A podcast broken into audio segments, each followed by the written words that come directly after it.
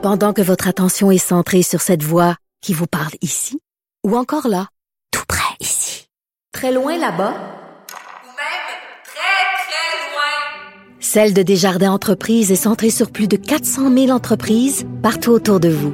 Depuis plus de 120 ans, nos équipes dédiées accompagnent les entrepreneurs d'ici à chaque étape pour qu'ils puissent rester centrés sur ce qui compte, la croissance de leur entreprise.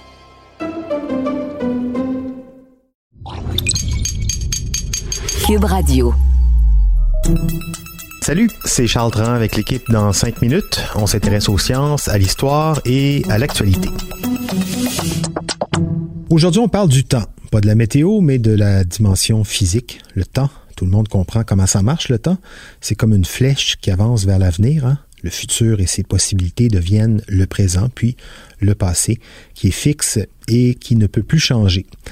Mais pas si vite. En fait, ça fait longtemps que les scientifiques se penchent sur cette question de la définition du temps, et plus la question avance, plus on constate une différence entre la compréhension scientifique du temps et le concept qu'on s'en fait d'instinct.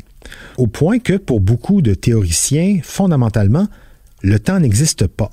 Bon. Donc d'abord, le temps, c'est quoi? Une illusion? Une invention humaine? Est-ce que le temps existe? Si oui, de quelle manière? C'est une grande question, encore ouverte. Voici l'état des lieux sur le temps avec Baptiste Zapirin. À première vue, un monde sans temps, ça ne fait pas de sens. On est capable de dire ce qu'on a mangé il y a deux jours, on voit bien que nos cheveux grisonnent au fil des ans, on voit bien qu'il y a un ordre chronologique aux choses. Sauf que, bon, déjà, le vieillissement des corps, l'évolution des choses au cours de l'histoire, ce n'est pas à cause du temps, c'est à cause des phénomènes physiques. Le renouvellement des cellules du corps, un organisme qui biodégrade un déchet pour le faire disparaître, euh, l'action des humains euh, sur d'autres au fil de l'histoire. Le temps, ce n'est pas l'évolution ou le vieillissement, c'est euh, l'espace temporel où se déroule l'évolution et le vieillissement. Le temps n'est pas concret, ce n'est pas lui qui impacte physiquement sur les corps et les choses.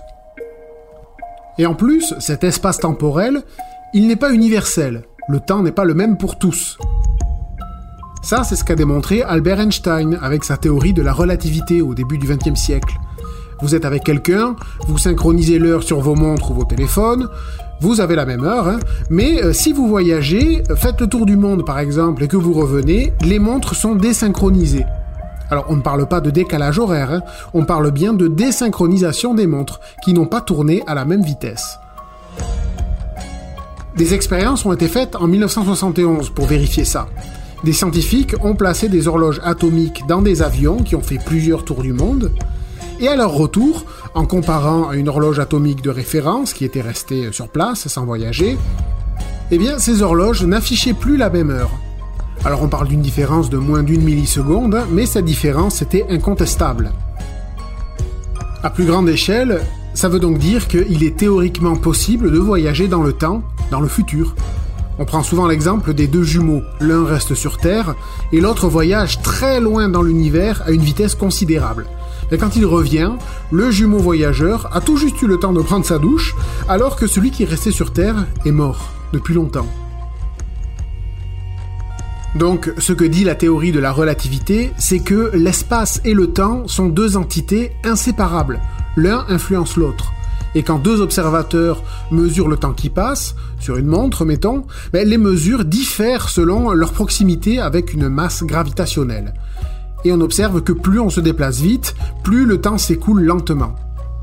Il est donc possible de voyager dans le futur, qui n'est pas un futur, mais bien euh, une autre dimension, si on veut, hein, où le temps s'écoule à une vitesse différente, une dimension accessible selon sa vitesse dans l'espace.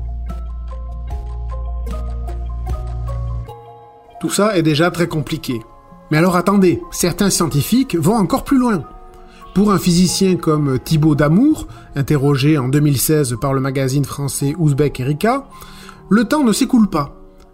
Il voit la vie un peu comme un jeu de cartes, où chaque carte est un moment passé, présent ou futur, et donc euh, qui sont déjà là. Le futur est donc déjà écrit, mais on ne se souvient que des moments passés. Alors pourquoi ça? Ben À cause de la deuxième loi de la thermodynamique, qui dit que l'état de l'univers tend toujours à se désordonner. Tout corps, tout objet, au bout d'un moment, eh bien sa structure cellulaire se désassemble et devient chaotique. Et euh, c'est ce passage de l'ordre au désordre qui, euh, à travers les fonctions cérébrales et neurologiques, eh bien c'est ce passage de l'ordre au désordre qui donnerait la mémoire et cette impression que le temps s'écoule au fil des souvenirs. Et euh, si vous trouvez ça encore trop simple, sachez que le physicien Julian Barbour de l'université d'Oxford a publié une étude en 2014 disant que le Big Bang, l'explosion originelle qui serait à l'origine de l'univers, le Big Bang donc aurait créé euh, non pas un, mais deux univers. L'un où le temps avance, le nôtre, et un autre univers où le temps recule. Possible parce que euh, les lois de la physique fonctionnent sans tenir compte du sens du temps. Pour aboutir à cette hypothèse, le chercheur a simulé le comportement de l'univers, mais en le réduisant à quelques particules seulement, qu'il a soumis à la gravité. Alors les particules finissaient par se rejoindre, et ensuite, bizarrement, à s'étaler en deux directions opposées. Bref, le temps, son existence, sa nature, les scientifiques s'y intéressent, et c'est une question qui n'a pas fini de nous faire réfléchir et de nous étonner. Certaines théories finiront peut-être par être prouvées et même comprises avec le temps. Et ça, peu importe ce que ça veut dire. Et c'est vrai que quand on se met à philosopher sur le temps, on peut aboutir à des théories complètement farfelues. Et c'est tant mieux. C'est un peu ça aussi l'histoire de la science, hein, toujours se battre contre les idées reçues du moment, contre ce qui semble inconcevable, prouver que la Terre n'est pas plate, prouver qu'elle tourne autour du Soleil et non l'inverse. Il n'y a pas si longtemps, on pouvait mourir en affirmant que la Terre, c'est pas le centre de l'univers. Bref, restons humbles devant ce qu'on ne comprend pas tout à fait et ouverts à différents types d'explications. C'est le cas pour le temps. Merci, Baptiste Zapirin. C'était en cinq minutes.